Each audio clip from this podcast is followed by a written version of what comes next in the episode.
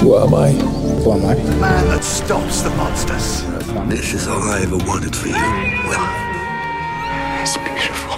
This is a love story. what is grief if not love persevering?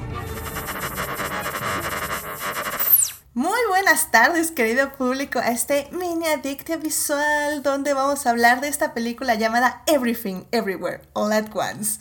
Y pues qué emoción porque es una película que, bueno, ahorita les vamos a contar, pero no se preocupen, va a ser una plática 100% sin spoilers porque eh, ahorita apenas está lo que Diamond Films le llama un preestreno.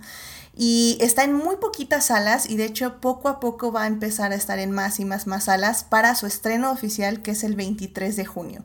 Y la verdad es que yo ya vi esta película y tengo que compartirles por qué tienen que ir a ver en el cine ahora, tienen que ir a correr y verla en el cine. Y bueno, y pues justo para eso tengo un invitadazo especial el día de hoy.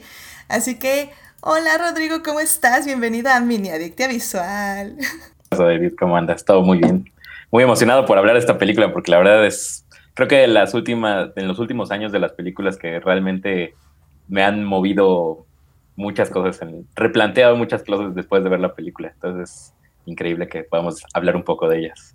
Sí, es, es que al final del día creo que eso es lo padre, ¿no? De la cinta, que, que siento que parece una cinta como muy loca y como que se va como por otros lados y de repente, ¡pum!, te da un guamazo en los feels. Es literal.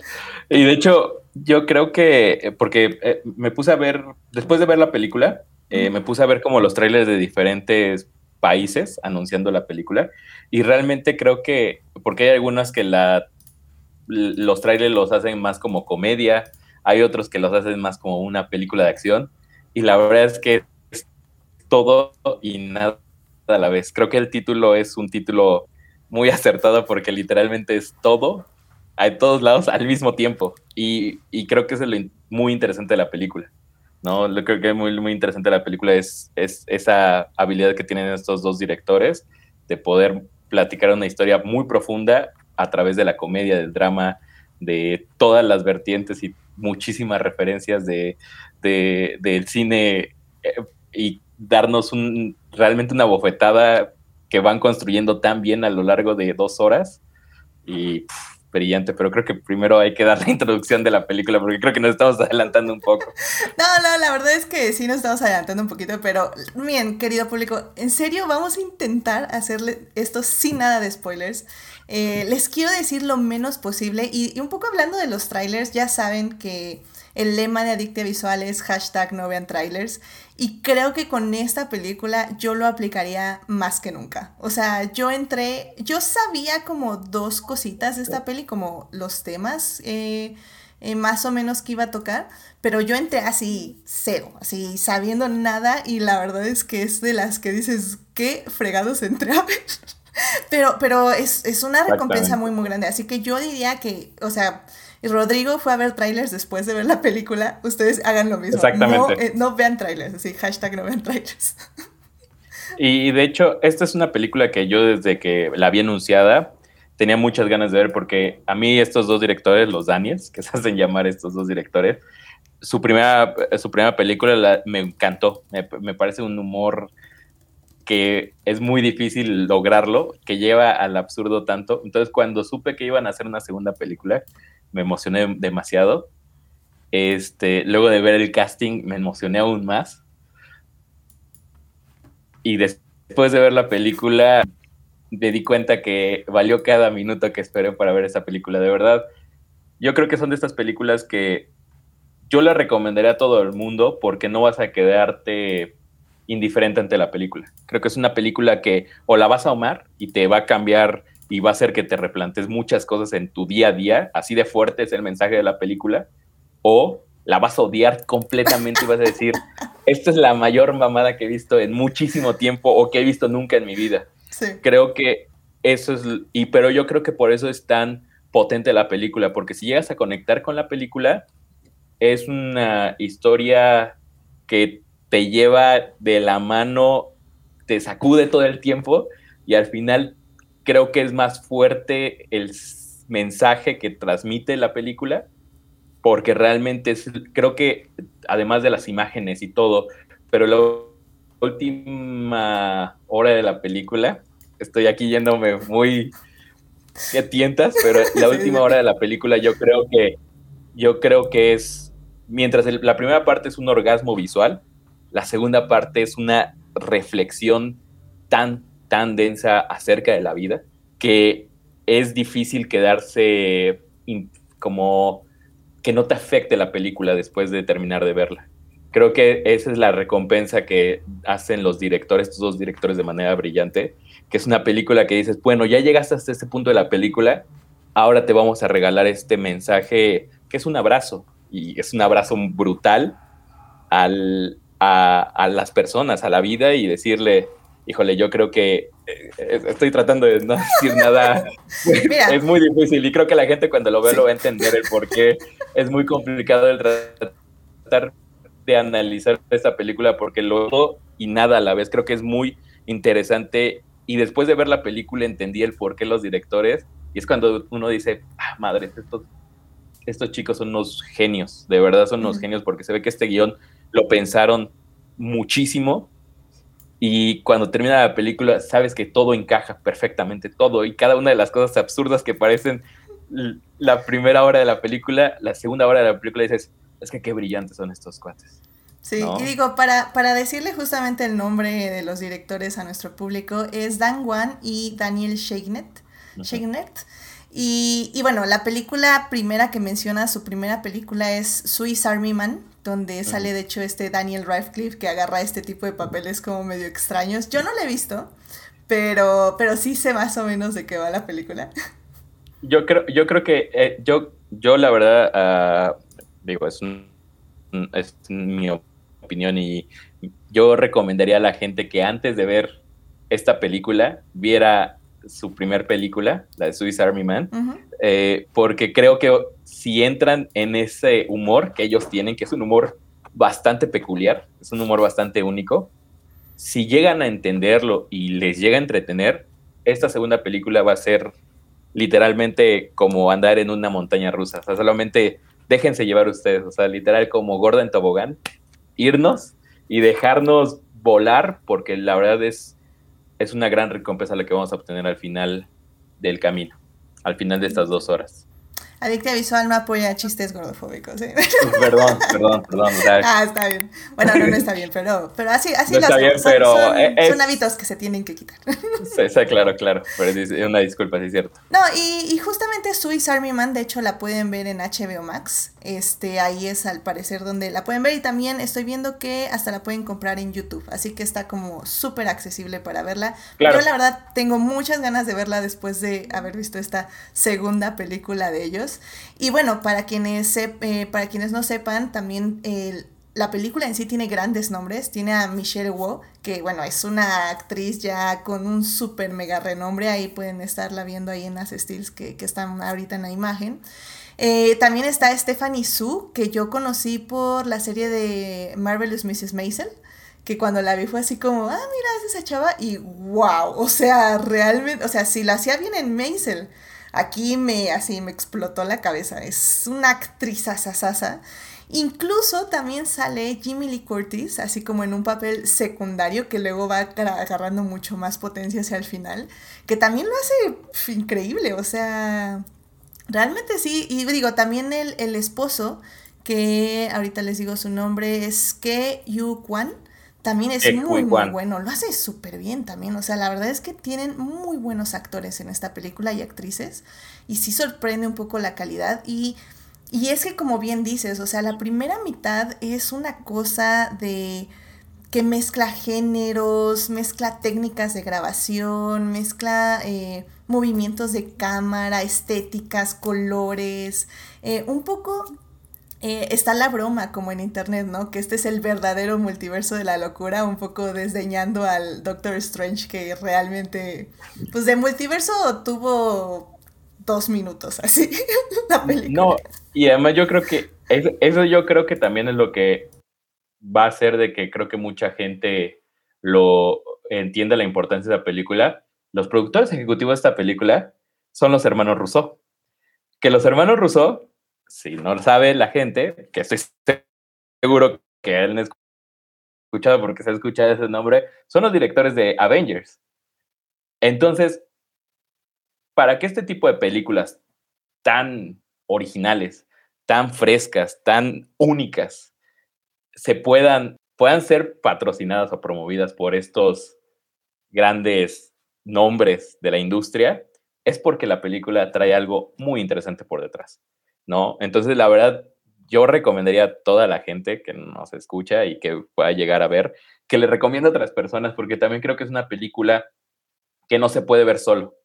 Creo que un gran error que pueden hacer es verla sola en el sentido de que yo siento que esa película, cuando termines de verla, vas a querer voltear con la persona al lado y ponerte a discutir acerca de la película. Creo que es lo más brillante que tiene la película. Bueno, al menos a mí me sucedió. Yo la vi solo y terminé de verla tenía la necesidad de buscar a alguien para poder platicar esta película que me voló la cabeza, ¿no? Y era así como, es que lo es todo y nada. Y entonces, la verdad, yo creo que esa sería una recomendación que yo les daría.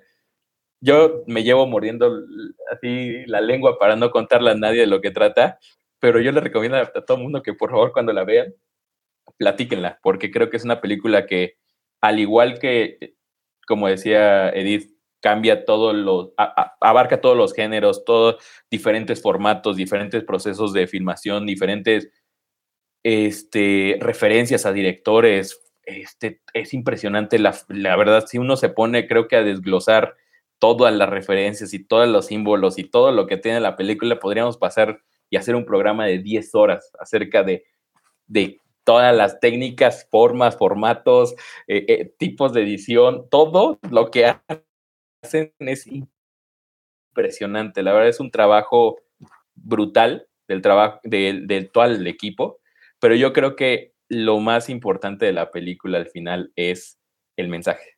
Y yo creo que eso es lo que, de hecho, he escuchado muchas entrevistas acerca de los actores que dicen, es que esta película, especialmente de la protagonista, que decía, este, esta película a mí me, me, me hizo mostrar lo que realmente soy, que soy capaz de hacer reír, de hacer llorar, de esa Michelle John en un momento dice, a, mí me mostró para que yo pudiera mostrarle a mis fans de que puedo ser todo esto y esto es lo que soy, ¿no? Y creo que para que una actriz del calibre de ella se ponga tan emocional, porque de hecho creo que en la entrevista un poco llora hacer cuando empieza a hablar de este personaje, es de que dice, es que, por, o sea, creo que la importancia que tiene la película lo que trabajó en ella lo entendió y al final creo que por eso es un producto tan honesto. Y de hecho, nada más para dato curioso, el marido, este Kei Hu Kwan, perdón, seguramente lo estoy diciendo mal, pero él lo con, llevaba 15 años sin actuar o 20 años sin actuar antes de esta película, porque él cuando leyó el guion dijo, es que tengo que hacer esta película. Y eh, algunos los han de recordar porque él fue el niño que salió en Indiana Jones. Ah, sí, sí vi ese dato en algún lado, sí tienes toda la razón. No, entonces, es, un, es una persona que, o es un actor que llevaba muchísimo tiempo sin actuar, desde 2000, 2000 no actuaba en ninguna película, desde 2000, 2002 no actuaba en ninguna película y decidió hacer esta película. Entonces, después de 20 años, para que actores de este calibre, para que actores se emocionen, para que, este, para que actores decidan, no, sabes que tengo que salir de mi reposo de 20 años y ponerme a actuar, es porque esta película de verdad, Jamie Lee Curtis creo que tampoco decía que ya no iba a actuar y después decidió actuar en esta película. Es una cosa que no dice, wow, es que la verdad, y cada uno de la gente, de los actores, se lleva el papel. O sea, actúa una persona y dices, wow, qué brillante actuación. Y luego sale la otra persona y dices, wow, qué brillante actuación. Y todo, es un cúmulo y, luego, de... Y luego esa actuación cambia y es como otro personaje. Entonces, como, ¿what? No, y digo, o sea, miren, eh, vamos a decirles así como los temas en general, que fue como mi único spoiler, que fue, que de hecho fue creo que el tweet de Guillermo del Toro, que fue así como, Guillermo del Toro, no me spoiles, ya, que era como, véanla porque trata de ello, ¡ah! Pero, pues básicamente, o sea, creo que yo, uno de mis temas favoritos estos últimos años pandémicos ha sido evidentemente el trauma generacional. Y básicamente creo que ese es el tema de la película, el trauma generacional, pero sobre todo creo que lo más impactante y lo que más pega es cómo el trauma generacional afecta a cada generación. Porque lo hemos hablado en Adictiva Visual, o sea, el, cómo, por ejemplo, en Encanto el trauma generacional le pega a Mirabel. Como en Turning Red, por ejemplo, también de Pixar, cómo absorbe el, el trauma generacional la protagonista May. Y en este caso, lo que me parece muy interesante es cómo el trauma generacional se absorbe tanto de la generación, en este caso de la madre, como en la generación de la hija, y cómo tienen que crear un puente de entendimiento. No tanto de comunicación, ni siquiera de aceptación, de entendimiento. Y creo que, eso es cuando literalmente Edith llorando el tercer, la última tercera parte de la película. O sea, increíble. Es que yo, es que yo creo que eso es lo brillante de la película, porque siento que en Encanto y en Turning Red nos hablan desde el punto de vista de la generación actual, ¿no? Y nos hablan de vista de esta cuestión de, es que tengo que cumplir estas expectativas de acuerdo a toda esta cuestión generacional y toda esta historia y bagaje que tengo, pero realmente siento que lo que hacen estos directores, los Daniel, no solamente los cuestionan de aquí para allá, sino de allá para acá, sino también la mamá diciendo, bueno, es que entiende, yo creo que tiene, como dices, ese entendimiento de decir, bueno, tan es tan complicado para ti entender que yo soy de otra generación como para mí entender que tú eres de otra generación. Entonces yo creo que al final el amor...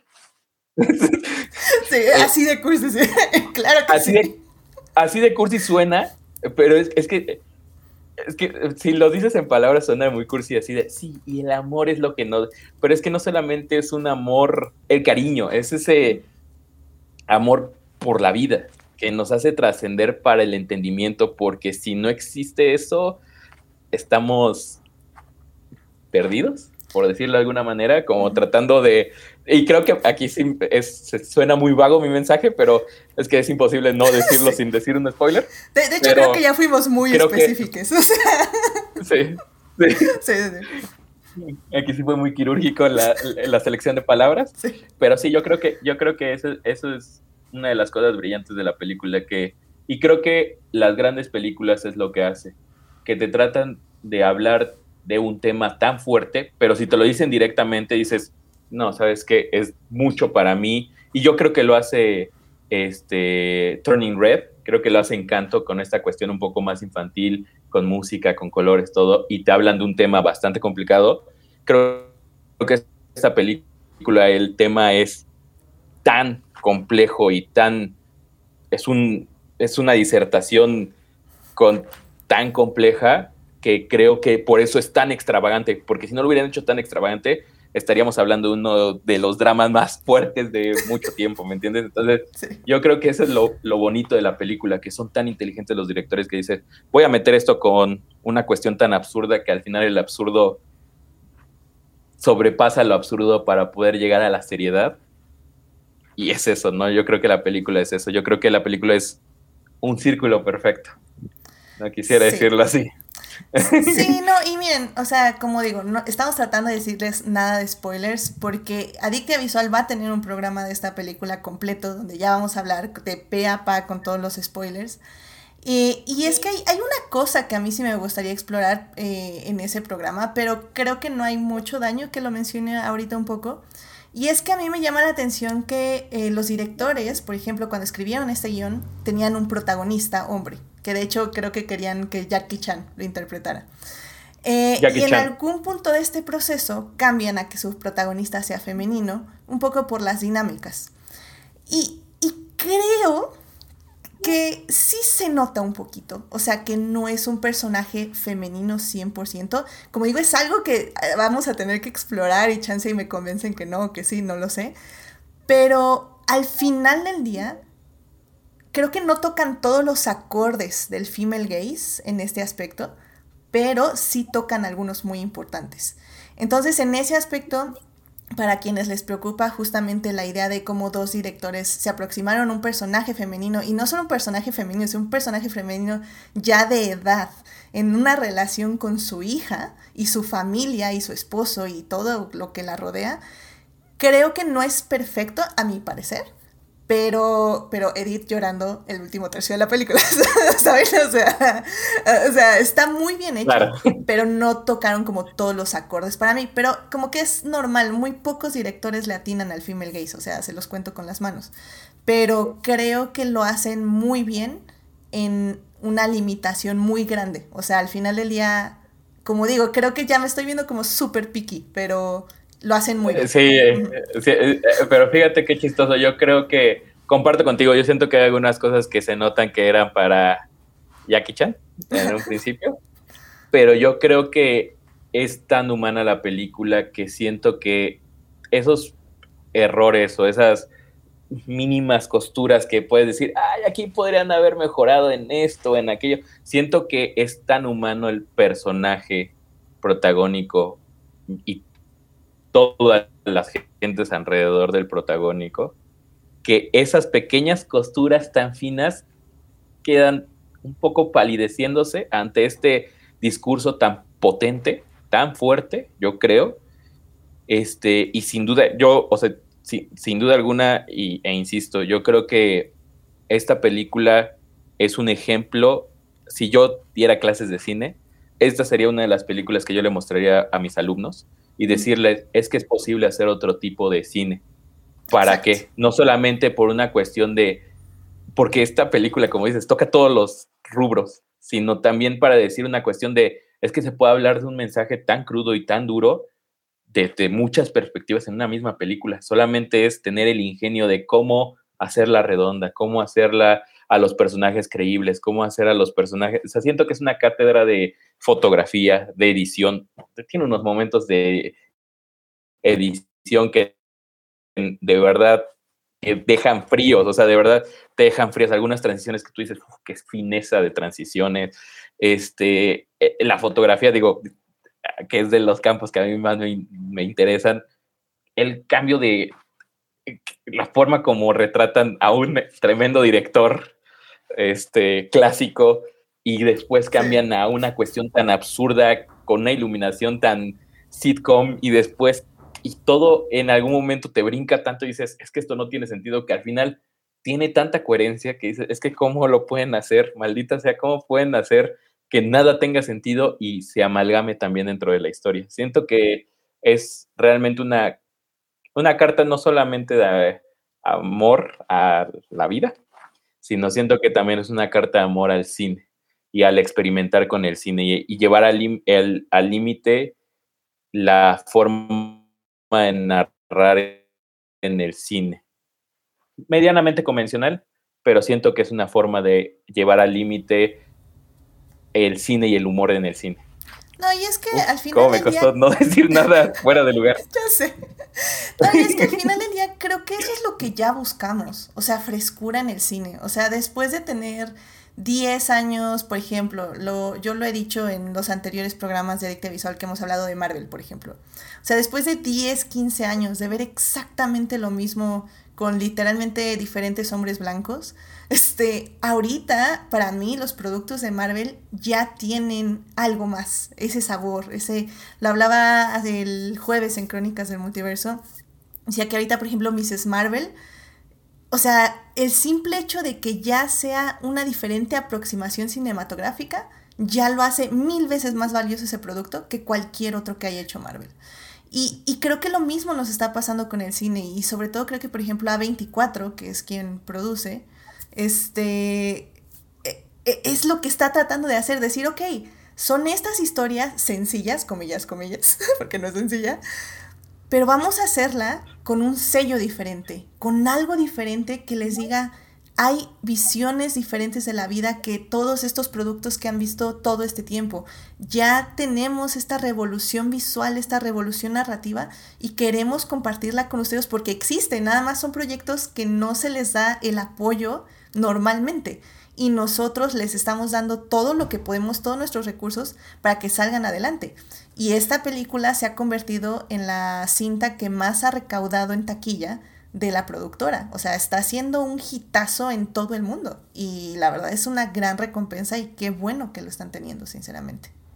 La verdad es que, y, ahorita ya retomando lo, que decías, lo de A24, y un poco para ir viendo como esta, esta plática, como irla redondeando también un poco, yo creo que eso es lo interesante de lo de A24. Yo creo que A24 es, una, es un tipo de cine o, tratan de contar estas ciertas historias que te pueden gustar o no te pueden gustar, pero no te quedas indiferente, que es lo, ese es el gran problema que sucede en el cine hoy en día. Tú vas a ver un producto que salen muchas en Netflix o que salen en HBO o que salen en, en Amazon o lo que sea, ese tipo de películas que son películas que realmente que se ven los actores, los guionistas, los directores, los fotógrafos que van a cobrar el dinero y nada más. ¿Por qué? Porque tienen que seguir generando y generando y generando y generando sin importar la trascendencia que vayan a llegar a tener. Es así como, bueno, yo hago porque pues así, ahí está y es un trabajo más y bla, bla, bla.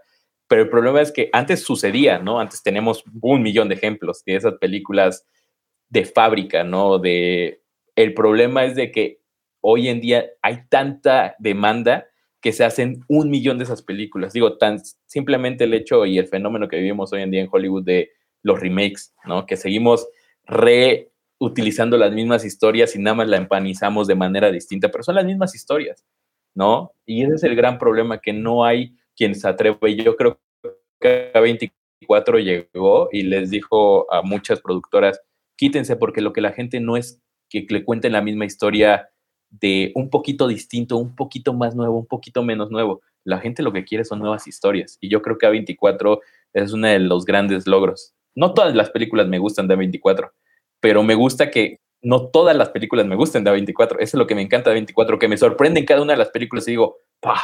Es que esta es una porquería. O luego veo otra y digo, ¡pah! Es que esta es brillante, pero ninguna te deja imparcial, ninguna te deja, perdón, y de me vale madres, ¿no? O sea, realmente todas las películas. es expresar una opinión, sea buena o sea mala. Claro, claro. Y yo creo que es al final, esa es la importancia de eh, la comunicación, porque si la comunicación te es irrelevante, si ves una película y lo más importante de la película es ¿qué tal estuvo? Entonces no, realmente no es una película que va a trascender, que te va a generar algo. Pero el, el decir, me cago esta película, lo odié, o decir, esta película me cambió mi visión, creo que eso ya es una ganancia ya para el cine, para el aprendizaje visual de la gente, para la conversación, para miles de cosas que te dan simplemente el ver una u otra decisión de película y eso es lo que me parece brillante de A24. Completamente de acuerdo. Y pues sí, y pues ya, querido público, yo creo que no les podemos decir, bueno, literalmente no les podemos decir más.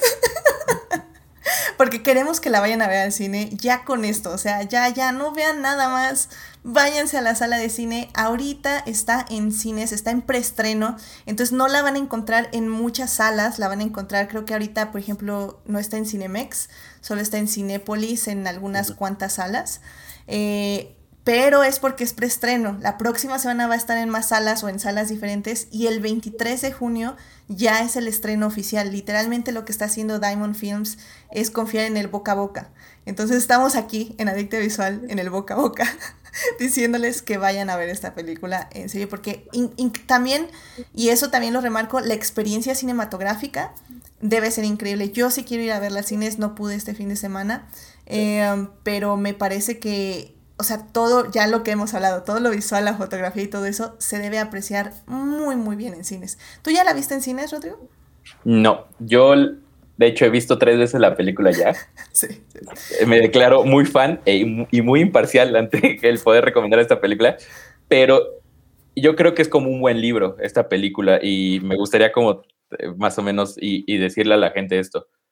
Son este tipo de películas que cada vez que la veas algo distinto le vas a aprender a la película. Algún detalle, algún chiste, algún momento que te saque de, tu de, de, tu de, tu estado mental que digas, ¿qué? Pero cada vez que la veas, un mensaje distinto te va a llegar de la película. Y yo creo que eso es lo hermoso de un, de un buen libro, de una buena película, de una buena conversación con una persona, que cada vez que hables con alguien acerca de algo, cada vez que lees un libro o cada vez que ves una película, te puede llegar un mensaje distinto. Es, yo creo que eso es llevar el, el arte, o yo creo que esa es la máxima expresión artística que puede llegar a ser. Entonces, la verdad, yo la recomiendo muchísimo y de verdad tengo muchas ganas de que todo el mundo la vea y todo el mundo platique acerca de la película porque creo que no los va a dejar indiferentes. Sí, yo, yo digo que si no pueden ir acompañados al cine, vayan soles, o sea. También, ¿eh? O sea. Eh, vayan a verla. Y ya luego la discutimos aquí en Adicta Visual. Nos escriben a mí, le escriben a Rodrigo. No se preocupen, van a tener a alguien con quien hablarla. Fíjense que era lo que. Ojalá vaya mucha gente, porque aunque vayan solos, dense la oportunidad de verla y van a encontrar a alguien, porque a mí me pasó, yo posteé algo acerca de la película y una amiga que hace mucho no platicaba con ella me escribió y me dijo, es que me voló la cabeza. Yo creo que esa es la importancia. Y me dijo, la acabo, acabo, de salir del cine y me voló la cabeza. Entonces, así de trascendente de que amistades que hace mucho no platicaba con ellos, se acercaron solamente para comentarme, es que, ¿qué te pareció la película? Y pudimos discutir un poco, pero siempre vas a encontrar a alguien que la película no lo deje indiferente. Mira, estamos aquí nosotros dos y platicando antes de entrar, este, eh, platicamos y concordamos en muchas cosas acerca de la película y decimos, es que nos voló la cabeza en tal o en cual cosa y sin duda alguna. Entonces vayan a verla solos, acompañados, cinco veces, diez veces, donde puedan, pero véanla, por favor. Sí, definitivamente vayan a verla, por favor. Y bueno, pues con eso llegamos, perdón, con eso llegamos al final de este programa, de este mini adictia, para recomendarles Everything Everywhere All at Once, que la vayan a ver en cines preestreno, ya dijimos, y en cines eh, en todas las salas, bueno, todas las salas, el 23 de junio, y pues ahí ahora sí que vayan a disfrutarla mucho. Eh, muchísimas gracias, Rodrigo, por venir aquí al programa a hablar de esta película. este, a ver si, si te unes ya al programa grande, que va a ser por ahí del 25, 26 de junio. Ahí ya vamos a dedicarle las dos horas y media a esta Bueno, no, yo necesito hablar de esta película, así que por favor invítenme a ese programa para sacarlo de mi ser. Claro, claro, y ahí sí ya va a ser con 100% spoilers, ahí vamos a decir el pipa, pupa. Porque y yo creo que dos horas nos va a quedar corto el programa. ¿eh? La verdad es que sí, sí son muchas cosas, así que... Muchísimas cosas.